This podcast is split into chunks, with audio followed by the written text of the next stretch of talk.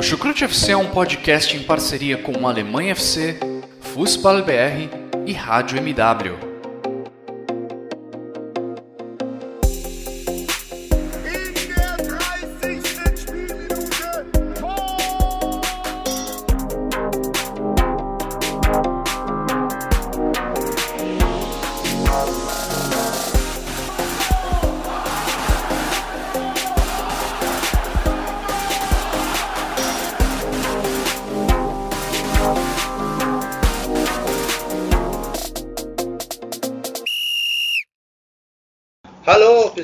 Sejam todos muito bem-vindos a mais uma edição do podcast do sobre a segunda Bundesliga, sobre a Zweite Liga. Bom, né? Nessa rodada, a gente teve novamente mais uma rodada da, da segunda divisão, a sétima do campeonato, e que tivemos ontem vários gols, né? Tivemos um jogo, as rodadas foram compostas por nove jogos, como todo o campeonato, tivemos 28 gols marcados, é, que consolidou a média do campeonato até aqui por 3 gols por jogo. Tivemos duas expulsões e 32 cartões amarelos aplicados é, em toda a rodada. Para dividir esse podcast hoje comigo, eu trago ele novamente, é, um companheiro que tem uma conta no Twitter muito útil para quem gosta, para quem acompanha, Thiago Barbosa, é, que também é reconhecido como Bundesliga 2BR lá no Twitter. Tudo bem, Thiago? Salve, salve, Guilherme, pessoal do Super TC. Vamos falar da rodada da Zweite Liga que aconteceu nesse final de semana. Goleada do Heidenheim sobre o Wolfsburg que custou a saída do Marco Antwerpen. Também a goleada do Paderborn diante do Dersen fora de casa. E também mais uma vitória do Greuther Fürth fora de casa diante do Bochum. O jogo do Hamburgo e Rostenkiel no jogo. Na Rostenkiel também foi um jogo de, muito, de muita intensidade de marcação também, que o, o que o achou o gol no último lance da partida. Hoje de muita coisa aí, também dos confrontos da DFB Pokal envolvendo os clubes da Zweite Liga. Bom, né? Já o Thiago já deu um bom comentário introdutório dele. Então, só para recapitular aqui aos amigos, é os jogos da DFB Pokal. É, o, o Colônia vai enfrentar o Osnabrück, o Wolfsburg vai enfrentar o Sandhausen, o Dinamo Dresden vai enfrentar o Darmstadt, o Hannover vai enfrentar o Bremen, o Braunschweig vai enfrentar o Dortmund, o Jan vai sair para receber, vai sair de casa, vai jogar contra o Wiesbaden, o Düsseldorf também vai é, jogar fora de casa, vai enfrentar o Rot-Weiss Essen, o Paderborn, assim como os outros dois que eu já citei, vai, vai sair para enfrentar o Union Berlim, o Kiel recebe o Bayern de Munique, o Mainz é, vai jogar contra o Bochum e o Hoffenheim vai receber o Greuther Fürth nessa próxima fase da DFB Pokal. Tiago, é, eu queria que você dissesse um pouco o que você acha de chance de alguma dessas equipes passarem, quais jogos podem surpreender, quais jogos podem ser destaque é, para essas equipes envolvidas na segunda Bundesliga para essa próxima fase da DFB Pokal. Sim, tem o jogo do Wiesbaden com o Regensburg. É, tá na, tem a teoria que o Regensburg pode passar, mas tudo pode acontecer, né? O, o mais fraco pode surpreender nesse tipo de torneio, né? Que é um jogo único. Também outro jogo a destacar também são né, os jogos né, do Braunschweig com o Borussia Dortmund.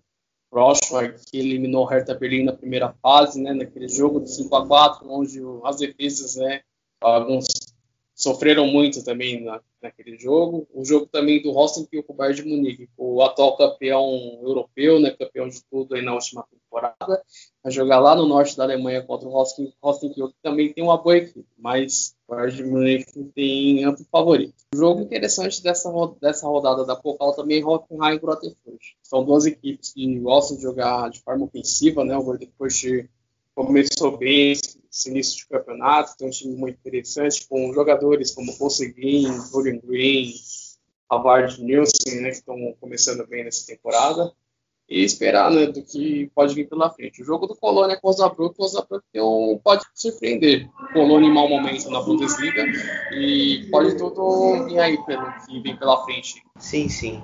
É, eu, eu também vou seguir nessa linha. Eu acho que os únicos jogos ali que podem acontecer surpresas. Eu tô, ach tô achando que o Osnabrück pode cometer um crime em cima do Colônia. É, o jogo do Bremen com o Hannover também não é um jogo fácil para o Bremen. Acho que o Hannover pode ter condição de passar. É, né? E as rebarbas ficam, na minha visão, apesar da a temporada do, do Ian é muito boa, né? E a do Wien Wiesbaden ainda está oscilando muito na terceira liga. É um jogo que pode haver surpresa do ponto de vista é, positivo pra, para o Ian. E o Essen Düsseldorf é um jogo que teoricamente é, seria mais fácil para o Düsseldorf, mas o Düsseldorf vem no futebol tão ruim que eu não confio muito nesse nessa equipe ainda é, para ter certeza que vai eliminar até mesmo um time da quarta divisão. Bom, é, já passando já desses jogos é, da, da FB Pokal, a gente vai falar um pouquinho agora em si da rodada, da rodada 7 do campeonato alemão da, da segunda divisão. O primeiro jogo dessa rodada foi um jogo entre o Heidenheim, que bateu por 4 a 1 o Wolfsburger Kickers, e que depois de alguns jogos você, você vê que também acontecem alguns padrões, e o, como por exemplo o Heidenheim é uma equipe tem sofrido muitos gols de bola parada.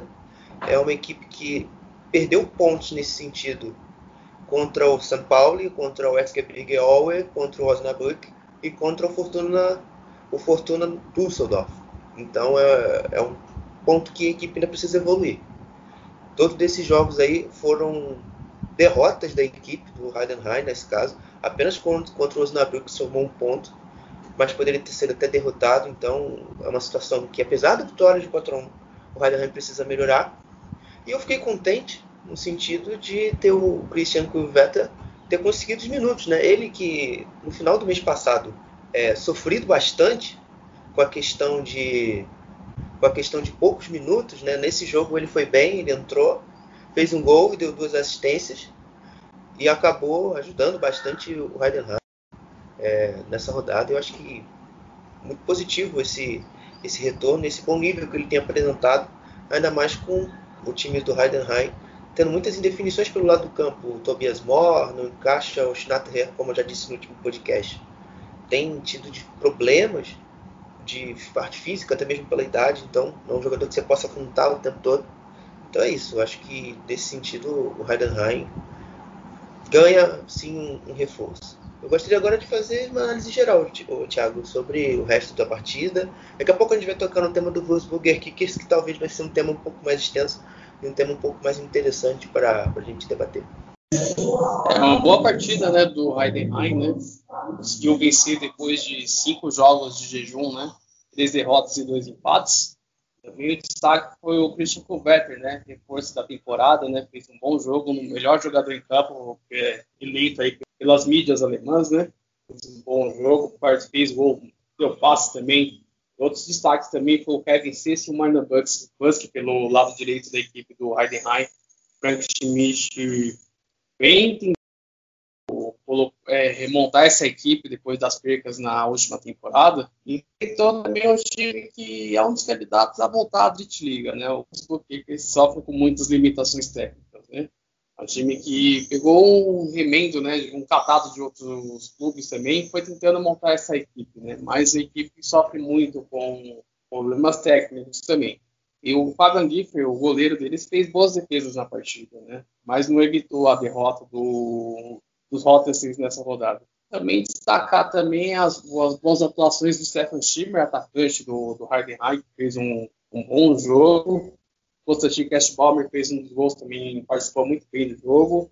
E isso, o Heidenheim vai ter que vai remar muito para se recuperar, né? Depois desse começo instável, né, da equipe que foi uma das surpresas da última temporada que chegou aos playoffs de acesso e enfrentando o Werder Bremen, mas não conseguiu êxito na, nos jogos com a equipe do norte da Alemanha.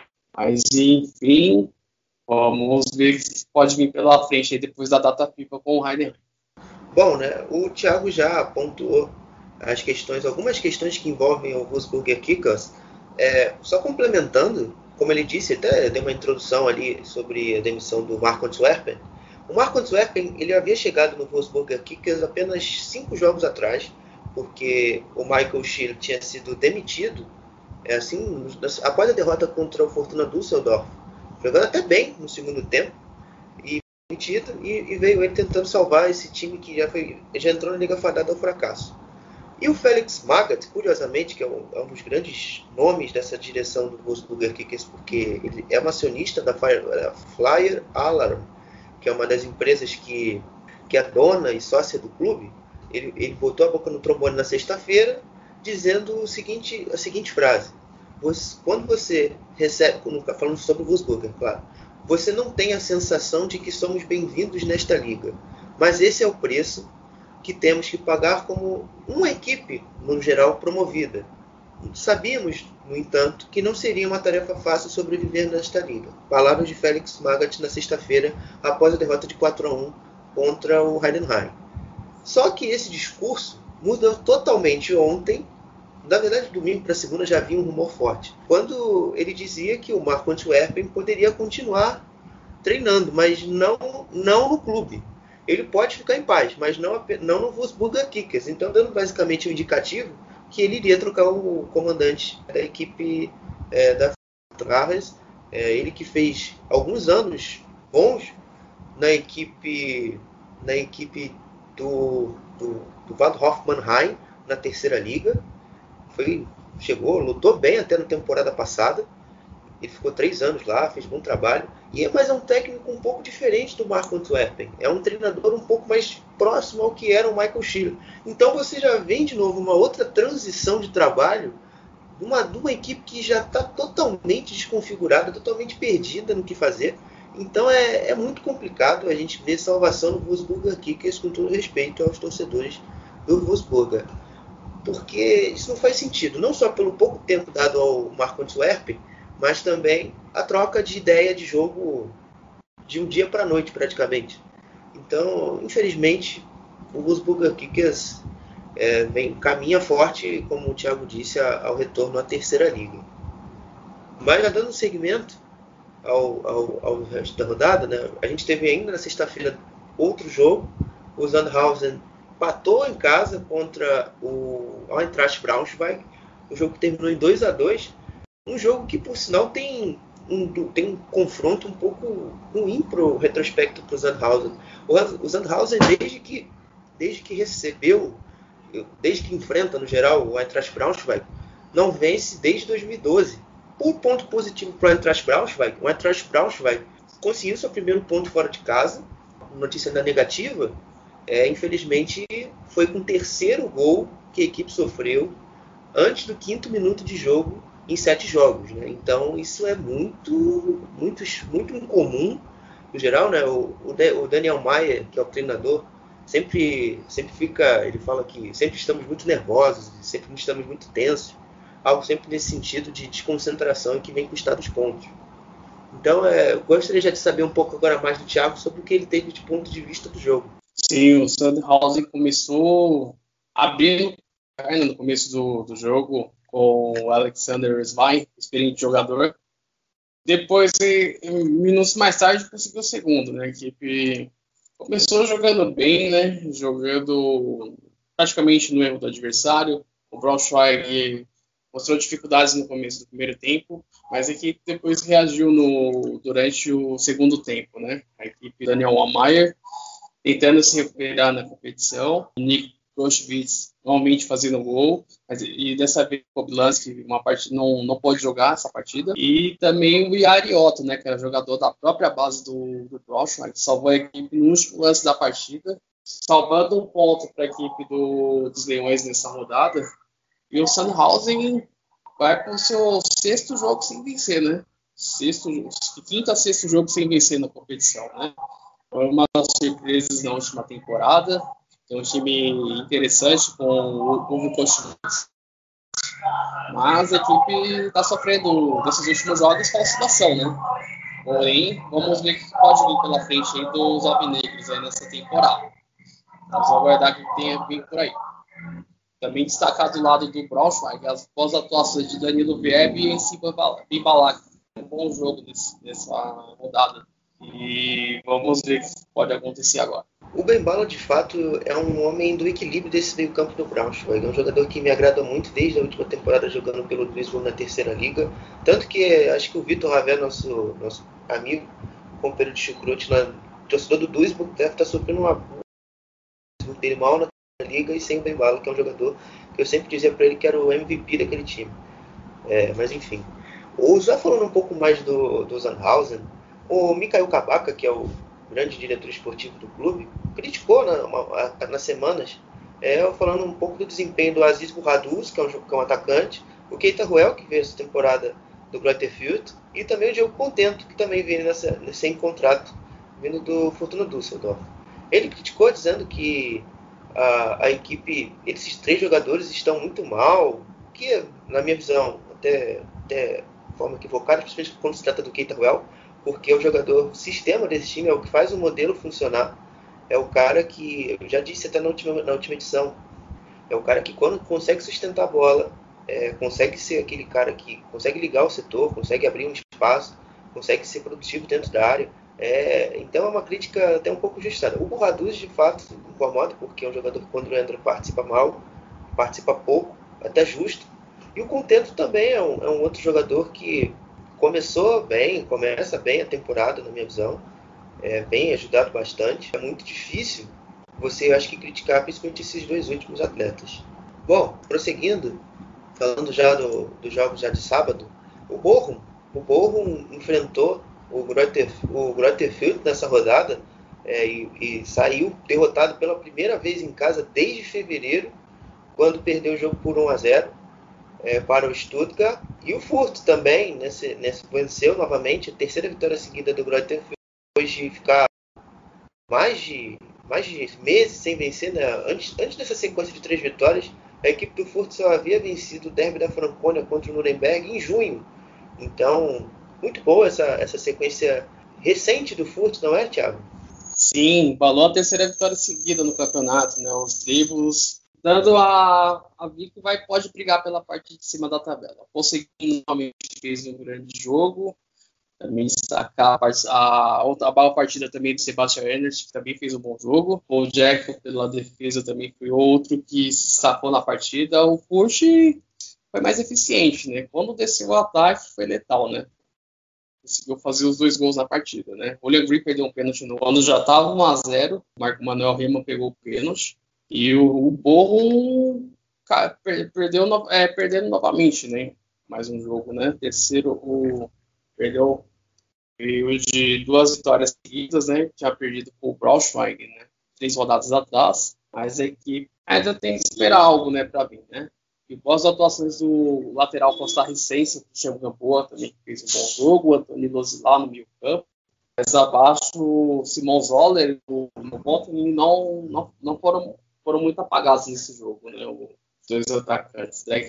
Vamos lá, entrou muito mal na partida, no intervalo da partida. Foi o destaque na temporada passada. Essa temporada não vem jogando bem. Mas tentou de tudo, mas infelizmente o equipe Thomas Reis não conseguiu êxito nesse jogo. Mas foi mérito também da equipe do Stefan Leuschel, que uma, uma, uma baita surpresa nessa temporada. Né? Pode surpreender e brigar pelo topo da tabela. Bom, sobre o Borro, é, o, o, o, Thomas Reis, treinador, disse que ele, ele, ele deu a entender que a ausência do Zuli, que é inclusive um ex-jogador do Furt, e também do Tarsis Bonga, é, fizeram falta. É, e eu concordo, tendo a concordar, porque são jogadores que podem mudar, principalmente o Zuli, que é um jogador que te dá uma, varia, uma variação melhor de jogadas, é um cara que pode aparecer tanto centralizado, tanto mais no lado do campo. Às vezes pode até ser um falso 9, então é um jogador que eu gosto, muito versátil no terço final. E o Tarsis Bonga, ele, fez, ele vinha de uma boa temporada passada no Chemnitz, na terceira liga, o Chemnitz foi rebaixado, mas ele foi um dos poucos que se destacaram junto com o Felipe Rezner.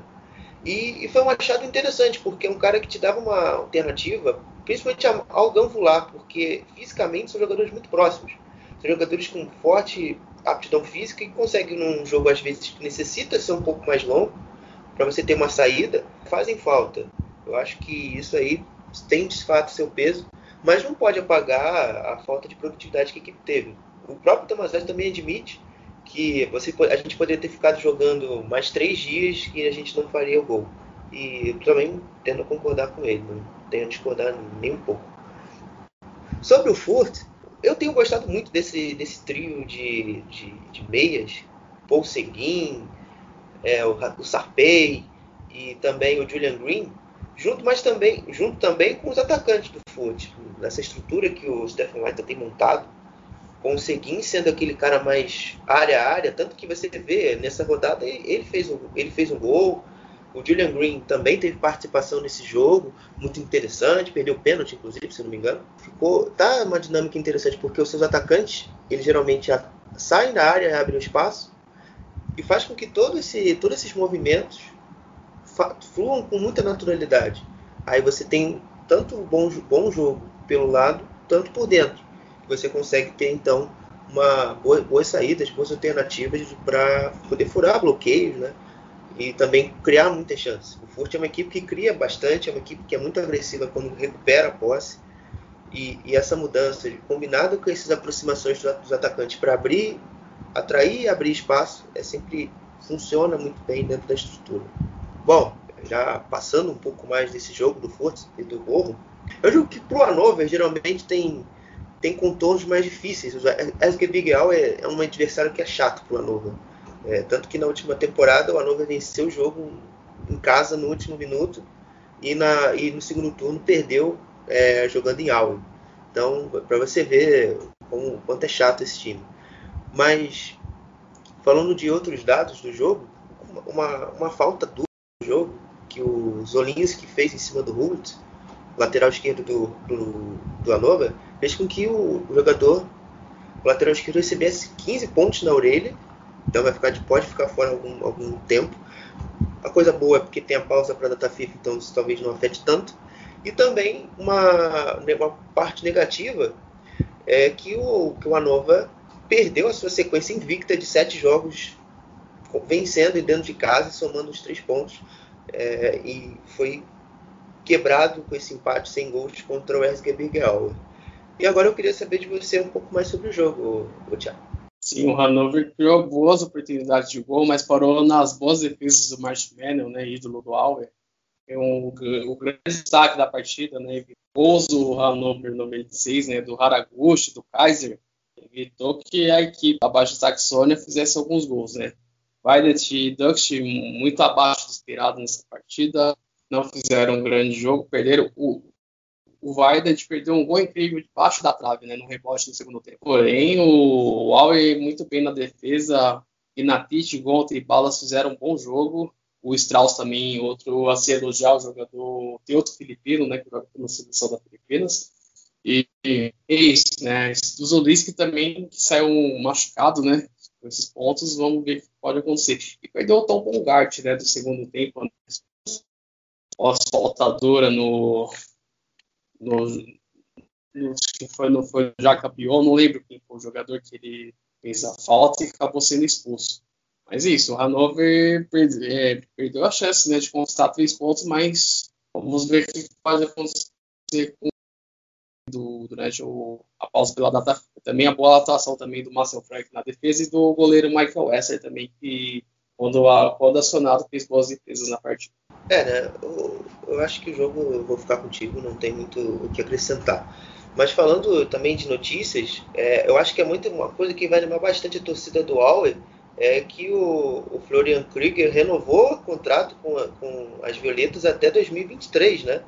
Eu acho que é muito interessante porque o contrato dele já se encerrava ao final dessa temporada, então você conseguindo já adiantar um pouco essa renovação é, vai ser muito bom, porque você consegue ter um, um, teto de segurança e também, também valorizar o, o jogador para depois no futuro você colher. Provavelmente porque eu não acredito que o Florian Krieger fique muito mais tempo no RSG Big muito pelo nível dele que é apresentado. Na última rodada, inclusive, ele em poucos segundos, ele tinha 140 segundos em campo fez um gol.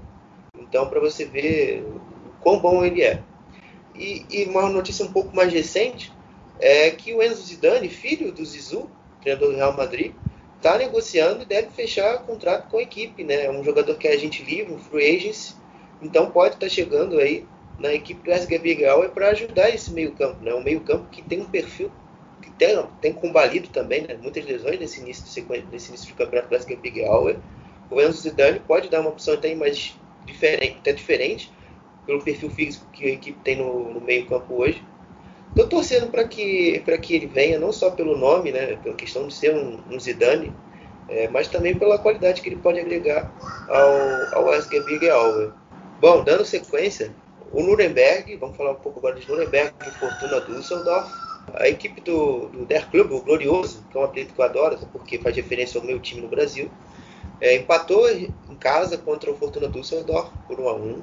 A equipe do Nuremberg já tem alguma sequência chata no campeonato. Quinto jogo sem vitória, 16 posição, uma apenas acima da zona de rebaixamento real, né, já que essa condição é de zona de repescagem, novamente, assim como na temporada passada.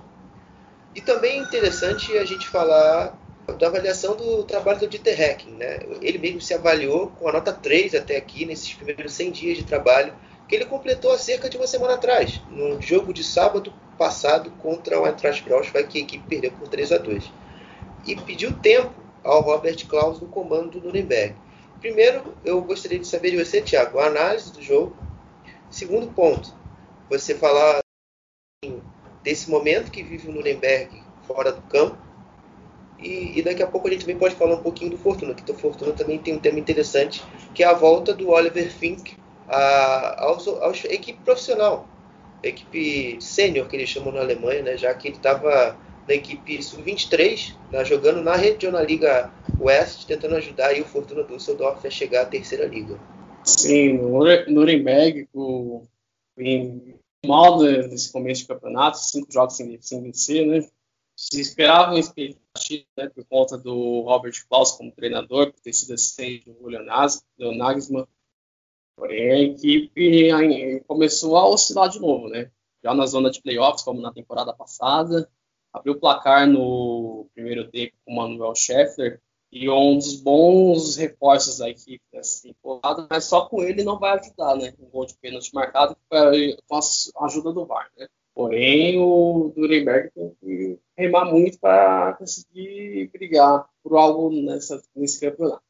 O Düsseldorf também é outra equipe também que é uma começando decepcionando, né? Decepcionando essa temporada a equipe Jove Rosa, né? Se vinha uma boa expectativa, porém a equipe não está correspondendo às expectativas, né? Aí empatou com o Caraman, que é um dos poucos destaques dessa equipe que vem se salvando nesse mau início da equipe do Hotweiss. Mas isso, esperar que pode vir também do Nuremberg, né? Com o Dieter agora como gerente de futebol, ele, ele quer tempo, né? Pelo, pelo trabalho do Klaus, porém o campeonato vai seguindo, a equipe do Nuremberg não consegue progredir dentro de campo. Né? Tem jogadores talentosos como Fábio Nürnberg, Lucas Bon, Tihan Becker, o Lofenberg, o, o, Gai, o próprio Gás também, que pode ajudar nesse meio campo aí com a sua experiência. Porém, a equipe tenta, tenta, mas a equipe parece que não sabe, não sei o que acontece com o Nuremberg, né?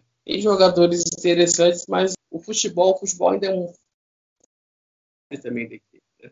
por, ter, por ter sido troca de equipe também, vamos esperar que pode vir. O, o Dusseldorf é interessante, né? O Oliver Fink, um dos ídolos do clube, né?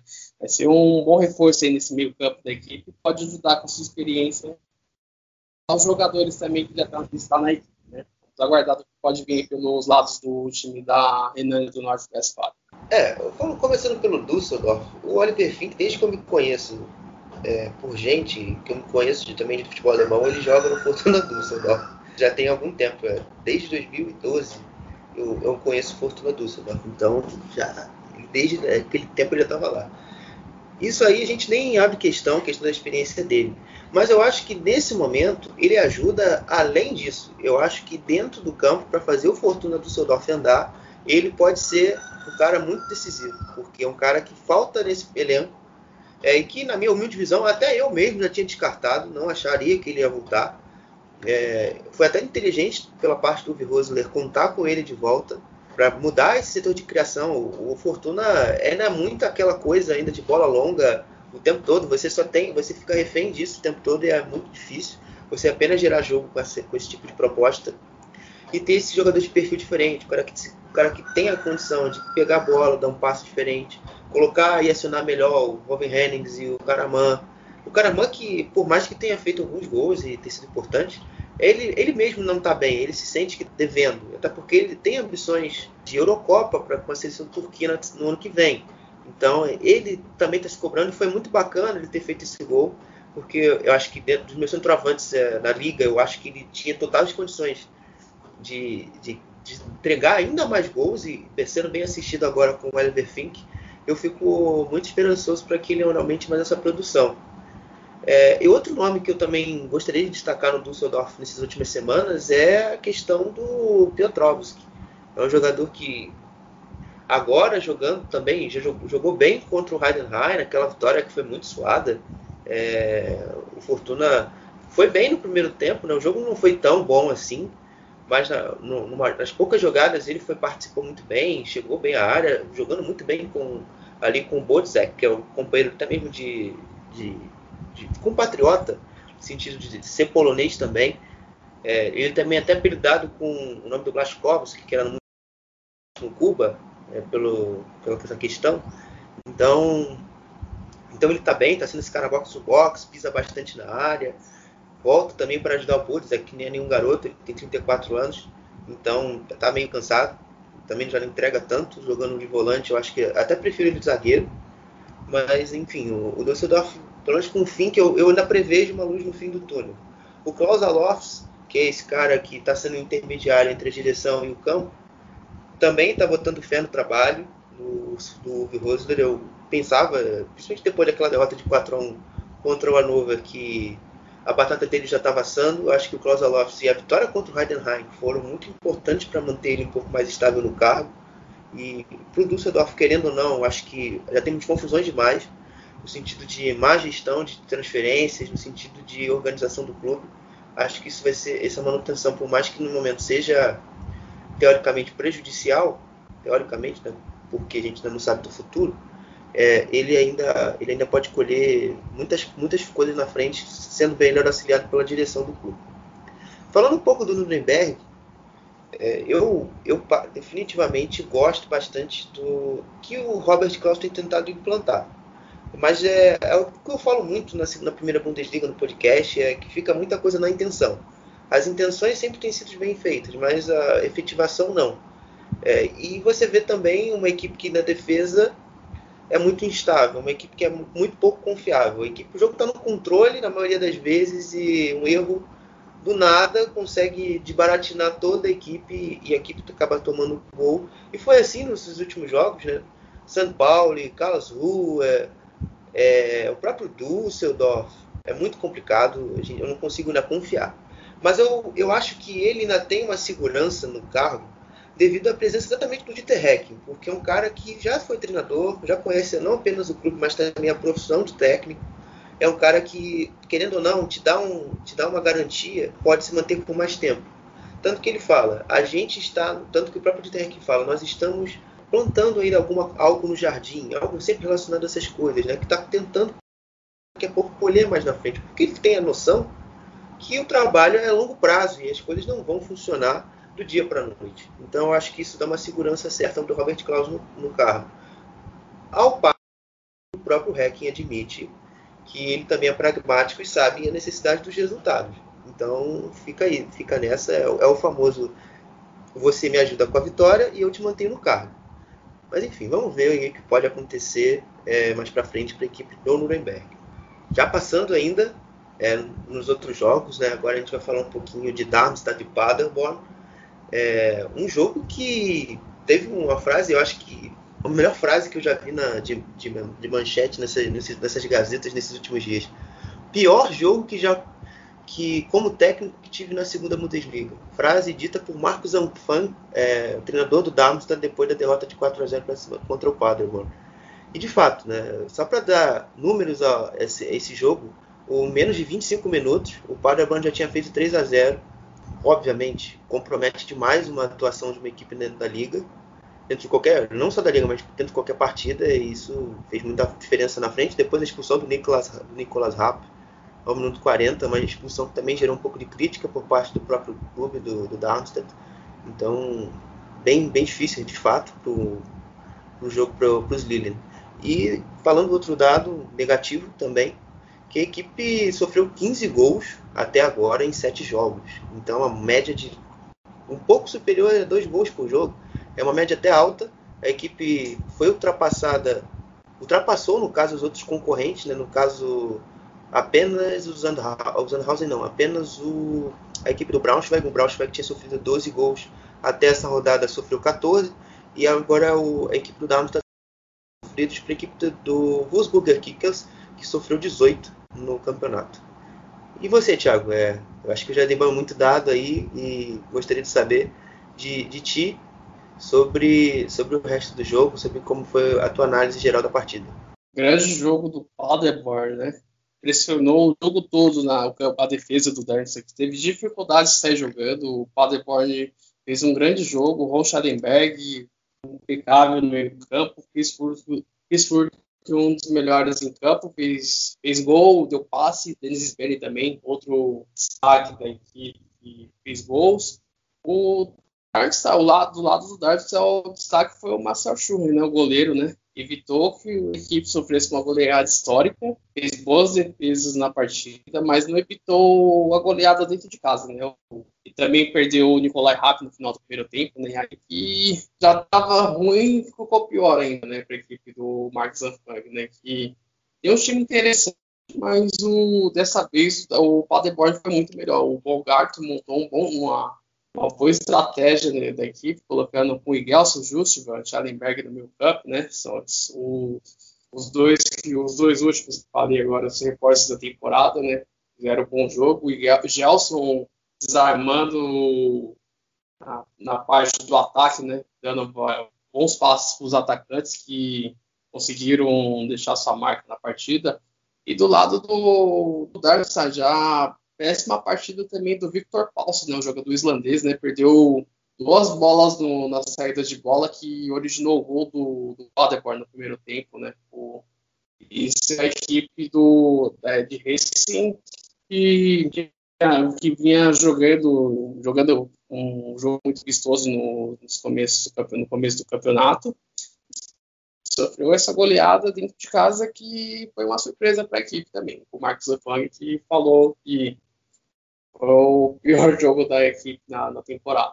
É, né? O, a equipe, de fato, acho que o Darmstadt, ele é uma equipe que traduz um pouco o sentimento que eu tenho com o meu próprio time. Que eu vejo que o Botafogo joga bem, joga bem, joga bem, não consegue vencer, não consegue emplacar uma vitória. Isso eu, eu, eu compartilho do sentimento do, do Fang. É muito duro realmente você ver a sua equipe produzir tanto, tão bem em diversos jogos não, esse jogo, de fato, foi o pior da equipe no campeonato, não tem nem que discutir.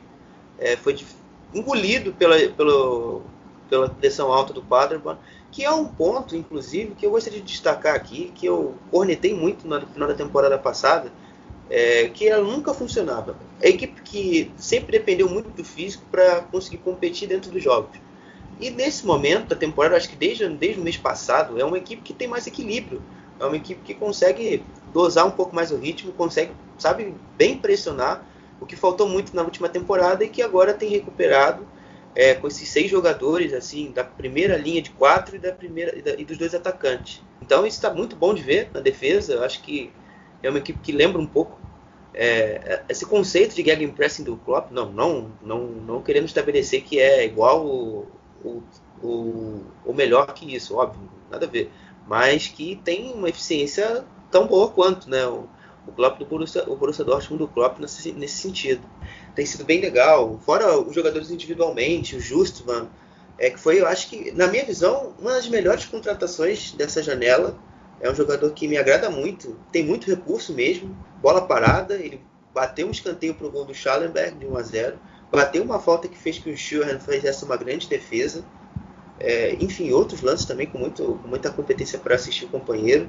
E também o Fürrich, que é um jogador que fez boa parte da base dele no Colônia, terminou a formação no Borussia Dortmund 2 na última temporada e agora também está jogando muito bem ali pelo lado direito, é, fazendo um estrago grande nessa liga e está muito legal de ver o Paderborn competindo tão bem. É uma equipe que eu tenho também um, um, um carisma muito grande. É, e só para pontuar um último dado, últimos dados no caso, o Paderborn chegou a cinco jogos sem perder na liga a equipe está invicta desde outubro, não perdeu um jogo sequer no mês passado e está começando já a se solidificar. O Stephen Baumgart trata essas vitórias com um pouco de cautela, né? diz que na entrevista coletiva após jogo disse que não, não há motivo para superestimar uma vitória, É, então, é aquela coisa, estou vencendo, mas pés no chão. E também, em questões de, de dados ainda, o Darmstadt, Darmstadt é, perdeu a invencibilidade em casa nessa, nesse, nesse, nessa temporada também, já que a equipe não perdia em casa desde janeiro, quando perdeu o, contra o Arminia Bielefeld. O Arminia Bielefeld fez 3 a 1 jogando no Merken Stadion Ambolenfelder. Então, um longo, um longo jejum sem perder, e agora foi quebrado. E também perdeu a invencibilidade no campeonato, né? já que a única derrota tinha sido na primeira rodada contra o Sandhausen, é, jogando fora de casa.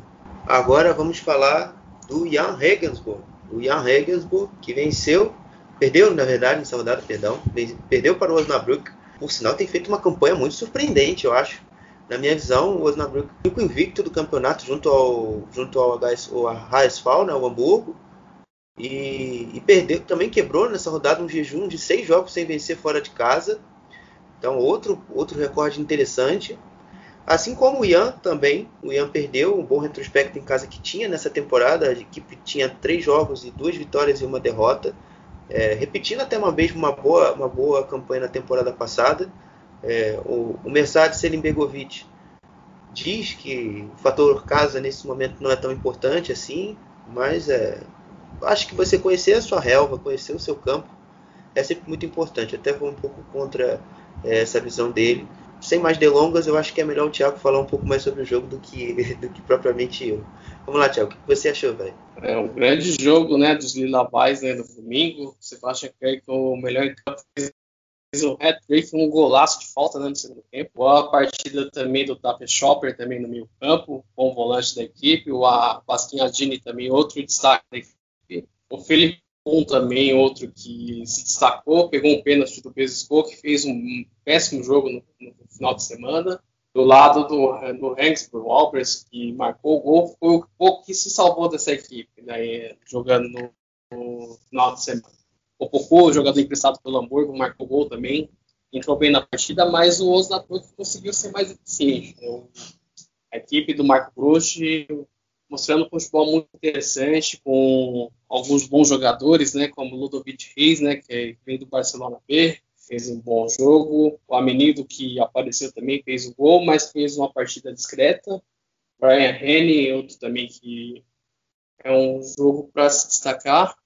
E vamos ver o que pode vir desse time do Luiz Lilabais. Um, um dos invictos né, da equipe do campeonato, né, junto com o Hamburgo. E pode ser uma das surpresas aí nesse correr do campeonato.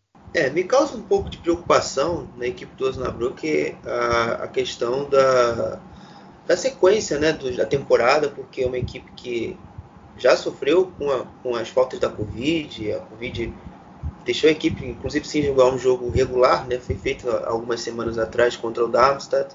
E fora também o cobertor curto, o elenco, por mais que vieram reforços na deadline day, ainda é um elenco curto e pode nós na frente pegar e fazer com que a equipe perca um pouco mais de rendimento na temporada no geral. É, uma coisa também que é interessante a gente pontuar sobre, sobre o que tem acontecido recentemente no Osnabrück é a questão do Christian Santos. O Christian Santos ele começou muito forte a temporada, depois teve uma queda e agora está lesionado. Então, ele fora da equipe do Osnabrück tem seu peso, não é, Thiago? Sim, sim. É um, começou bem, né? Fazendo gols no começo do campeonato. Ficará por um tempo fora dos gramados. Mas o Sebastian Kerk jogou como um falso 9, né? Ele, ele é o meia de origem, né? Nesse jogo, respectivamente, foi o atacante, né? E deu conta do regado, né? Vamos aguardar o que vem pela frente aí pro lado do Lila Weiser. Também tem a opção também de colocar o Schmidt também como um improvisado de atacante, ou o Horst também que pode fazer essa função também na parte ofensiva. E vamos aguardar o que vem pela frente agora. É, né? O, o Horst é uma. O Horst e o Ryder, que também é uma outra opção, são jogadores de perfis um pouco diferentes do Kirk, por exemplo, que jogou nesse final de semana, o Sebastian Kerk fez um, fez um Dreierpack, como chamam os alemães, um hat-trick. Eu até eu gostei bastante dessa mobilidade que esse ataque com o Sebastian Kirk ganha na frente. Uma equipe muito mais móvel, muito mais, até mesmo atrativa, mais divertida de ver jogar. É uma equipe que joga às vezes tantas vezes no jogo direto, tantas vezes tantas bolas longas, jogando um pouco mais é, na bola curta, né, em, em, transição letal, porque você tem tanta velocidade, né, que é, chega fácil até incomodar o seu adversário. Tá bem legal de ver essa equipe do Marco Grotti, que também tem, tem seu peso nesse trabalho, porque não é fácil você fazer uma transição de trabalhos que já vinha já de quase quatro anos, como era do Daniel Tiuno, e substituir e conseguir já dar sua cara tão rápido como ele deu nesse, nesse time do Osnabrück. Bom, falando já de outro jogo da rodada, praticamente a gente está praticamente finalizando já o podcast. A gente já está falando um pouco do jogo do São Paulo. O São Paulo que nessa rodada teve uma, alcançou uma marca muito especial. Foi o que em 50, o jogo número 500, né? Em 50 seria 50, porra. É o jogo 500 do São Paulo na segunda Bundesliga em casa, mas que veio com uma derrota de presente. Tomou de 3 a 0 da equipe do Okazoa e fez um jogo bem ruim. Acho que o primeiro tempo do, do São Paulo foi bem ruim. O Thiago daqui a pouco vai destacar um pouco mais mas que nessa mesma marca, o São Paulo só perde para o Alemanha Aachen, uma equipe que está na Regional Liga West também, junto com o, o, o Borussia Dortmund 2, o Fortuna Düsseldorf 2, com 510 jogos, e o Greuther Fürth, que tem 549 jogos como mandante na classe baixa do futebol alemão. É duelo né, de duas equipes né, que estão na zona próximo da zona de rebaixamento, né? O resultado colocou os Piratas na zona de rebaixamento como penúltimo colocado. Né? A equipe do Karlsruhe conseguiu ser mais eficiente na partida, boa, atuação do Jeremy Gondorf, do Marco Tied, que fizeram os gols. Também o Lucas Frode também foi outro destaque também jogando pela equipe dos Azuis. E do lado do São Paulo, que tentou fazer alguma coisa com o Rodrigo Salazar, né? Que vem sendo destaque da equipe no começo do campeonato, jogador uruguaio, fez gol no derby contra o Hamburgo. E o São Paulo começando a preocupar, né? Começou o campeonato vencendo, né? Venceu o Heidenheim em casa, naquele grande jogo que fez. Mas depois a equipe somou seis jogos sem tá, somando o sexto jogo sem vitória no campeonato. Rob Hill muito mal na partida, tomou um frango no primeiro gol, deixou tentou tirar a bola dentro do gol, mas o, o VAR já olhou já marcou para o meio do campo o gol, o primeiro gol do, do Kasura no começo da partida. E, e vamos esperar que com a equipe do time Chutes aí, que pode vir aí pela frente. Porém, o Kasura jogou melhor. Fez uma grande partida, mas ainda que sofre ainda com muitas limitações técnicas. Mesmo com jogadores interessantes, mas a equipe ainda vai sofrer nesse campeonato. É, o Kazuya, ele afirmou nesse jogo uma mudança de postura, eu acho, principalmente no seu comportamento defensivo, né? O Daniel Gordon, que é o zagueiro da equipe que, que fez dupla nessa rodada, jogou muito bem, elogiou a nova postura desse, dessa equipe, uma equipe que marca atacando, né, como, ele, como ele definiu, é porque a pressão alta nesse jogo, de fato, deu muito trabalho para o São Paulo superar, porque é uma postura que até surpreende, porque o Kazuya é sempre uma equipe que posiciona-se em bloco mais médio, né, numa altura mais média do campo, dá um pouco mais de metros para avançar para o seu adversário e, e, tenta sair em transição o tempo todo. Mas nesse jogo não, foi uma equipe mais agressiva, tanto que o primeiro gol sai de uma, de uma roubada de bola, também depois teve outros lances gerados através de roubadas. Então foi muito bom, muito gostoso de ver o, Kazuya é, jogando dessa forma, jogando de forma mais agressiva e, e alcançando bem os seus objetivos. É uma equipe que, com, tendo o Philip Hoffman em boa fase, né, já que ele marcou nos últimos cinco jogos, nos últimos cinco jogos ele fez quatro gols, é, tamo, vamos dizer que ele está on fire de novo. É, isso é muito, muito bom para o Kazuya, realmente. É, eu que eu que até comentei que alguns podcasts atrás que o torcedor do tinha que ter paciência naquele mau momento que a equipe atravessava, que tinha que ter paciência com o Christian Eichner, tinha que dar tempo para o Felipe Hoffman se recuperar, porque é um cara que qualquer momento poderia decidir e está mostrando aquilo que eu, eu havia comentado tempos, podcasts atrás. E também comentar também sobre o Marco Tied, que fez, abriu o placar para o Kazuya, fez 1 a 0 é, Ele marcou um gol depois de cinco anos sem marcar, quando ele jogava ainda pelo Sandhausen, ele fez o seu, tinha feito o seu último gol antes dessa rodada contra o RB Leipzig na temporada 15-16, que é o Sandhausen venceu o RB Leipzig por 4 a 0 e ele tinha marcado um dos gols é, naquele jogo. Então, marca muito, muito interessante também do Marco Tide né, nesse jogo. Bom, para fechar, tem que falar do, acho que o, não foi o top spiel da rodada na questão de dia e horário, mas o top spiel que a gente sabia na questão de tabela, na questão de importância, até mesmo entre aspas por ser um derby, né? Um, o Thiago, o Thiago conhece ainda mais do que eu. Ele fala, vai daqui a pouco vai falar um pouquinho mais. É um começo muito amarrado né, no primeiro tempo. As duas equipes placando uma forte marcação. E depois, o primeiro chute só foi sair já com 28 minutos do primeiro tempo, com Bartels, fez o Raj fazer a defesa. O Hamburgo com mais posse de bola, chegou até a 80% de posse de bola e conseguiu seu gol no final do primeiro tempo, na bola parada, né? Escanteio que o Kitter bateu, o do Ambrosius que o, e, um, e um, um, ótimo passe do Dudziak com o Moritz Heyer, né? Que vem fazendo um, um bom campeonato, um dos melhores do Hamburgo nesse início de temporada, fez o gol de cabeça. Outro destaque também do Hamburgo foi o Onaná também, que tomou conta no meio-campo dessa equipe, depois que voltou a ser titular. Vinha dando as, algumas arrancadas, deu, deu passes a Tirode, que fez um jogo discreto no artilheiro do campeonato. O Nahai muito abaixo, foi muito abaixo também nessa partida. O, na etapa final, o Vagnoma falhou no gol, um dos piores em campo, eleito aí pela, pelos, pelos portais aí do alemães aí, um dos piores em campo.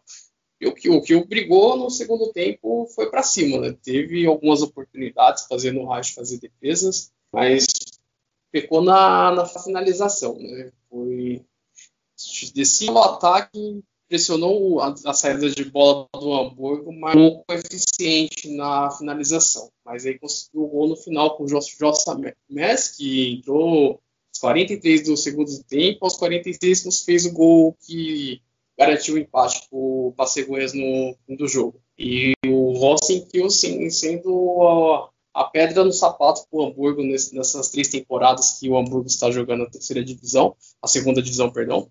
E sendo um dos algozes aí da equipe do, do Daniel Júnior nessa pode ser também nesse campeonato. É, né? Eu, eu havia comentado um pouquinho sobre, sobre o, o jogo do Hamburgo, falar um pouquinho do Kiel também por mais que tivesse alguns momentos de dificuldade de superar, de afirmar sua pressão alta nas, quando fazia, defendeu bem, sim, também, no, jogando mais em bloco médio em outro momento no primeiro tempo. E, e teve uma, um, um, bom rendimento nesse, nesse sentido, porque você induzia muito o Hamburgo a jogar pelo lado, usando muito Heimer, tentando fazer bola longa, mas a bola não chegava. Mas em contraponto, o que eu também, quando tinha posse no primeiro tempo, não, não chegava com perigo porque você tinha o, te, o tentava forçar a bola longa para o Yannis Zerra ou para o Lee Jae-Zung e a bola não encaixava. O que foi até diferente do que aconteceu no segundo tempo, quando o Kiel melhorou bastante, o Hamburgo teve dificuldade de controlar ali o jogo por meio do espaço no segundo tempo, se defendendo um pouco mais. A gente via em alguns momentos alguns clarões que haviam no centro do campo, que o Yannis Zerra, se fosse um pouco mais inteligente, descia, abria o espaço e o, possivelmente o Alexander Müller iria atacar e, e, dar mais perigo de gol. Mas, enfim, um segundo tempo um pouco diferente, né, como já Thiago já disse, com o gol do Bis, com ele criando bastante chances. Mas eu, eu atribuo bastante essa melhoria também ao, ao crescimento do setor esquerdo com o teste que eu elogiei aqui no primeiro tempo, com as bolas longas. Melhorou esse nesse sentido do jogo do Kiel. O Lee Jae-Zung e também o lateral esquerdo Vanderberg, que também foi mais participativo conseguiu ajudar mais do que eu é, a se libertar dessas pressões. Se o Yannis Erra tivesse melhor encorpado, melhor encaixado e melhor lido as jogadas, o jogo poderia ter até virado para o jogo do, do Kiel. E também é, criticar também a questão do, da pipocada do Hamburgo, né, gente? O jogo começou uma esquina da loucura a partir da, do minuto 35, quando uma, uma sucessão de contra-ataques começaram a surgir para o Hamburgo e o Hamburgo não matou. O Ivan Noman, não só pela falha no gol do Miss, também perdeu um contra-ataque bizarro é, no, no, minuto 85 e logo em seguida, depois num outro contra-ataque, o Narre desperdiçando, o, sai o gol, sai o gol do, sai o gol do o gol de empate do Miss. Então essas desatenções têm que serem tem, tem que acabar. O Hamburgo precisa subir. É, o que dá um pouco mais de segurança é a questão da pontuação que nesse momento a vantagem que poderia ter sido de 6 está em 4. Mas o Hamburgo, de 21 pontos possíveis a serem somados, o Hamburgo pontuou 17, tem 17 pontos. Então você só perdeu ponto nos derbys. Então isso é uma segurança que, eu, que nesse momento me, me traz uma, um conforto aí para o torcedor do Hamburgo, não é, Thiago? Sim. É, o começo surpreendente do Hamburgo nesse campeonato, início de temporada com muita desconfiança, né, depois da eliminação na, na Copa da Alemanha por Dresden, mas o Daniel Júnior está conseguindo dar cancha para esse time, né, que era um com, com, mesclando experiência e juventude nesse, nessa equipe, né, trouxe o que é um, um, baita goleador, né, faz muitos gols, tem o Kittel, que é um jogador talentoso, tem o Dudziak, que também pode mais mobilidade dinâmica nesse meio campo, também a experiência do Tony Leicester, que jogou ontem como titular, e também a juventude do Ambrosio na, na defesa, o Tilaibud também na lateral esquerda, que pode ser uma peça importante, um dos melhores passadores da última temporada, e vamos aguardar o que pode vir pelo, com os dinossauros aí. Tem tudo para o Hamburgo fazer um campeonato regular nessa temporada, ser mais regular nessa, com esses jogadores. Mas enfim, mas ainda tem muita coisa por vir. O Rosenkiel pode ser outra equipe que pode brigar pelo topo da tabela. Também tem um, plantel interessante, com o Ole Werner, alguns jogadores talentosos, tem o Jonas Meffert, Lee Jae-sung, enfim, Bartos, experiente jogador, Fabian Riz. Vamos aguardar que pode vir pelos lados das cegonhas também. Concordo. Uh, acho que pro Kiel ainda pode faltar uma questão de perna no final, até mesmo pela mesma questão que eu disse ao Osnabrück. E poderia também ter dito no Anova é, que pode faltar perna por causa do elenco curto e um elenco com poucas opções, às vezes, de manutenção de nível entre uma peça e outra. Mas falando agora, já a gente já comentou toda a rodada, já destrinchamos tudo, você já vai sair desse podcast de tudo que aconteceu na Schweizer Bundesliga é, nessa rodada 7 e nas últimas duas semanas, né, que é o nosso intervalo de, entre uma gravação e outra. Agora eu quero saber do Thiago o que ele acha de que foram os destaques da rodada e o gol dele, né? O, o Thor Devorre dessa, dessa rodada 7 do, da segunda Bundesliga. Vamos lá, o gol da rodada foi de Sebastian Kirk do Osnabrück hoje falta, no meio da rua. Para mim, os três destaques são Christian Kuvert do Heidenheim, prosseguindo Furt e Ron Schallenberg do Paderborn. Beleza. É, as minhas escolhas, a minha seleção é, vai ficar com o Chris Furrich do Paderborn, eu vou ficar também com o, o Sebastian Ernst, do Greuther Fürth, e também vou ficar com o Ambrosius, zagueiro do Hamburgo, que fez um grande jogo, apesar do, do empate do, do Heisfall contra o Greuther Fürth. O meu gol da rodada vai ser o gol do Marco Tide, não só pela representatividade do tempo de tempo de sem, sem marcar, mas também pela beleza, o chute foi bonito. O Himmelman deu apenas uma contribuição ali para deixar um querendo, estragar a beleza do chute. O Marco Kidd, mas ele não conseguiu é, desagradar esse o Então, dito isso, amigo, é, um grande abraço a todos, cuide-se bem. E, e principalmente nesse final de semana do seu voto, porque teremos eleições municipais